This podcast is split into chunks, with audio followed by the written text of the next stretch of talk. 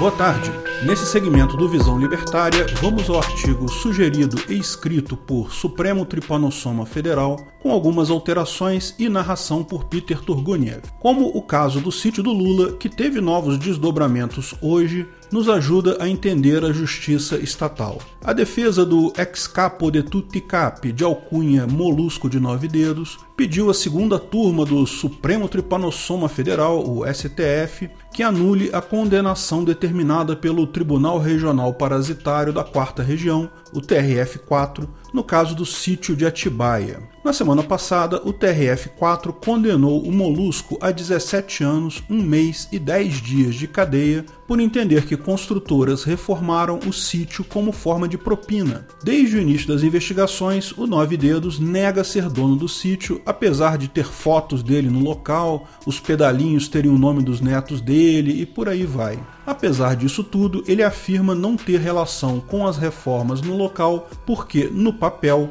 o sítio está em nome de outra pessoa, curiosamente, um grande amigo dele. No pedido apresentado ao Supremo Tribunal Parasitário, a defesa do ex-capo argumentou que ele foi submetido a constrangimento ilegal. Isso porque, conforme os advogados, o recurso foi julgado mesmo diante de recursos pendentes de análise, como o que aponta a suspeição de Sérgio Moro. Atual ministro da Justiça, Moro conduziu o início desse processo quando ainda era juiz da 13ª Vara Federal de Curitiba. Repare, essa ação é algo extremamente recorrente na justiça monopolizada de Banânia. Para surpresa de zero pessoas, o STF certamente vai anular essa condenação, mesmo com todas as provas do mundo, e ai de quem contrariar a sábia e divina decisão do STF, porque certamente será alguém contra a democracia. Esse é um bom momento para falarmos da justiça privada e seus benefícios para o consumidor final, o usuário da justiça. Qualquer advogado sabe que é muito mais fácil ganhar um caso apontando falhas técnicas,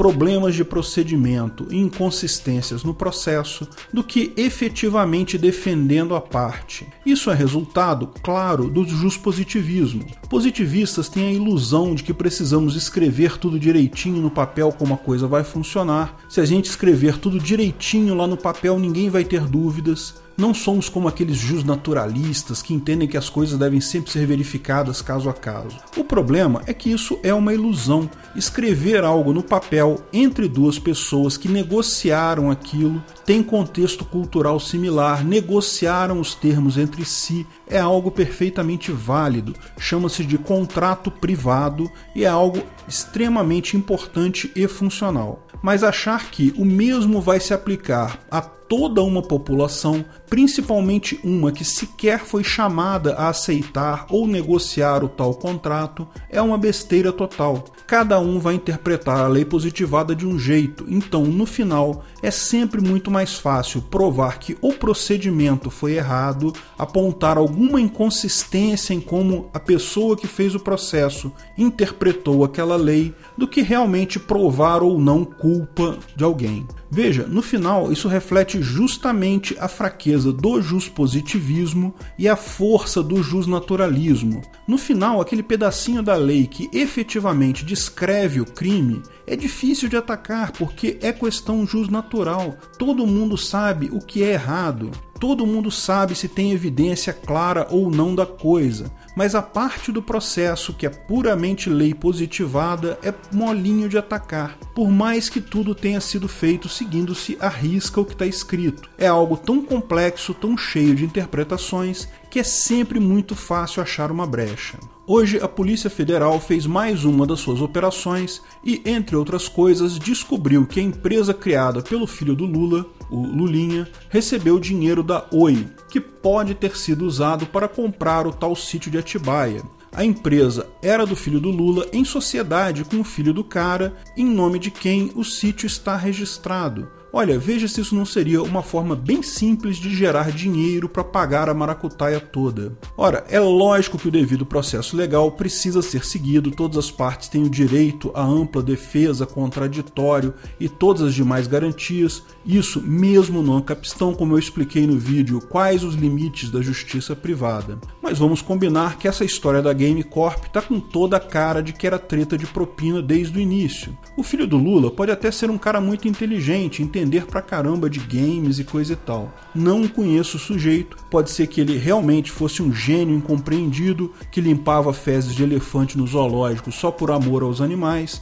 mas o cara fechar um contrato milionário com uma empresa grande sem ter absolutamente nenhum produto ou serviço de sucesso no mercado antes, nenhuma história profissional anterior na área, justamente no momento que o pai dele vira presidente da República, é no mínimo suspeito. Ninguém precisa de amplos conhecimentos jurídicos para tirar essa conclusão. Pode ser que a defesa do Lulinha consiga provas absolutamente fantásticas contra isso, mas o mais provável que vai acontecer é a defesa apresentar apenas provas formais sem nenhuma significância real, e esse processo vai ser enterrado junto com os demais por alguma filigrana processual positivista que eles vão achar ali no processo como um todo. No final, o Gilmar Mendes vai mudar a opinião dele sobre alguma coisa e vai livrar o filho do Lula também. Mas o bovino gadoso pode argumentar, sim, argumentar argumentar com J de jumento. Deve haver um Estado monopolizador da justiça para que haja ordem. Ou justiça privada não funciona porque os ricos iriam comprar o tribunal.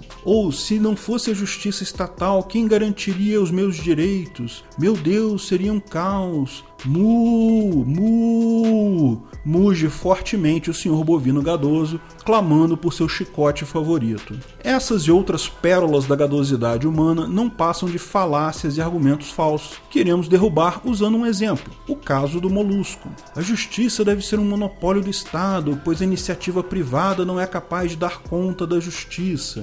Isso é dito de diferentes formas por aí. Quantas vezes você já ouviu falar que ah, tribunais privados seriam corruptos, tendenciosos e improdutivos? Bem, as pessoas veem o Estado Democrático de Direito como um remédio que pode ser usado para curar qualquer problema. Basta eleger os políticos certos, mugem os bovinos, mas sabemos que não é assim.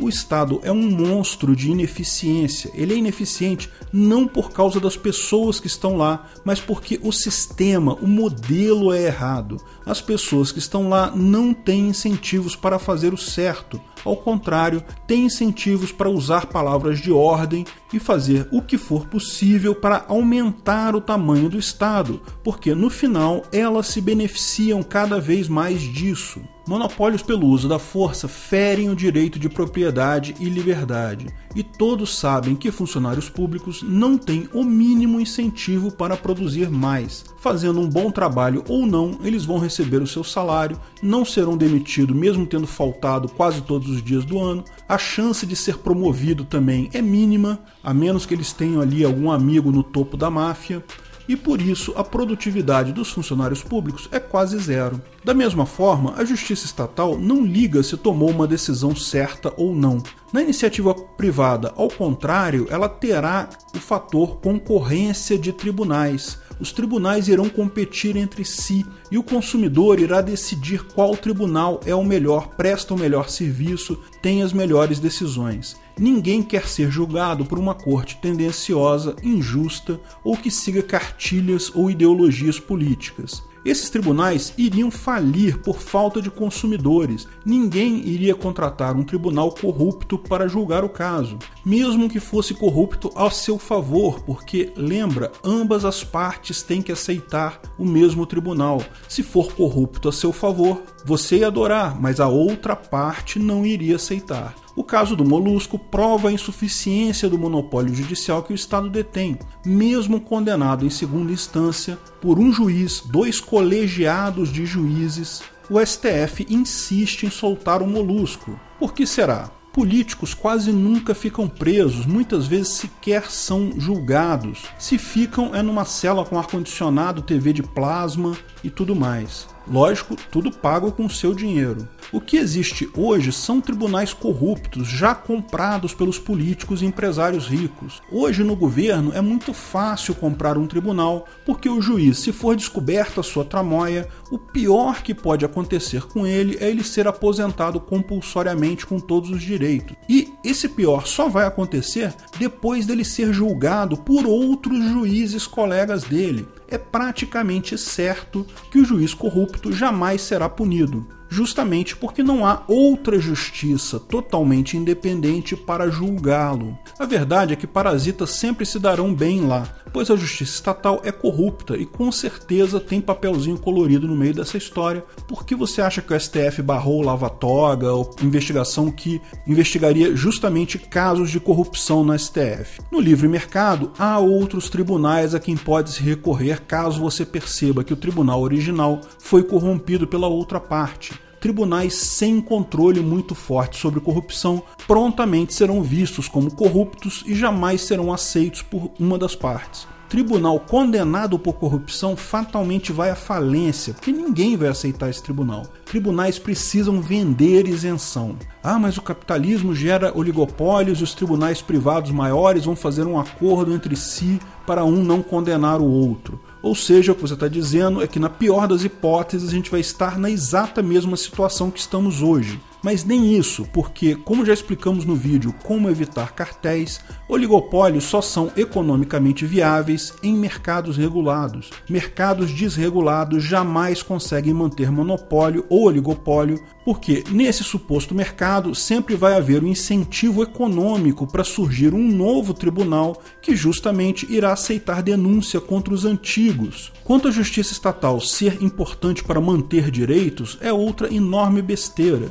Direito é algo que só pode ser garantido por mecanismos justnaturais, por você mesmo. E, nesse sentido, só existe direito à propriedade privada e à liberdade, ou autodeterminação ou autopropriedade, como achar melhor. Veja o vídeo O que é a ética argumentativa sobre isso. Coisas escritas na Constituição não são direitos, são leis aleatórias positivadas em que o governo diz que vai roubar o seu dinheiro para te dar alguma coisa que você acha importante, educação, saúde, sei lá. Lógico, ele não garante que vai entregar tal coisa com qualidade, que sempre vai entregar tal coisa. Ele nem teria como fazer isso, porque fora do mercado a ineficiência e corrupção viram a norma. Não existe nem teria como existir direito à educação ou direito à saúde, porque você não tem direito ao trabalho de outras pessoas. Essas pessoas precisam ser pagas elas precisam fazer esse trabalho voluntariamente. Elas precisam fazer esse trabalho voluntariamente, lógico, em troca de um pagamento.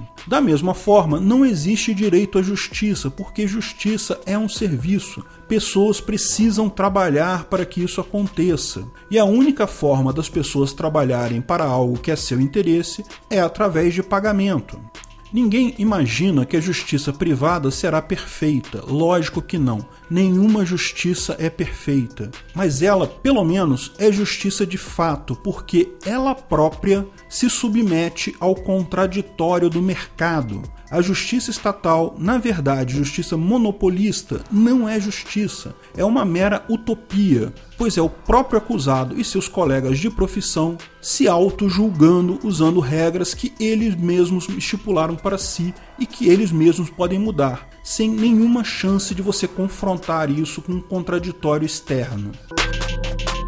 Obrigado pela audiência. Se você gostou do vídeo, não deixe de curtir, compartilhar e se inscrever na página. Clique no sininho para ser avisado de novos vídeos e se você estiver se sentindo generoso hoje, que tal se tornar membro da página e contribuir mensalmente para a produção desses vídeos. Obrigado pelo apoio e até a próxima.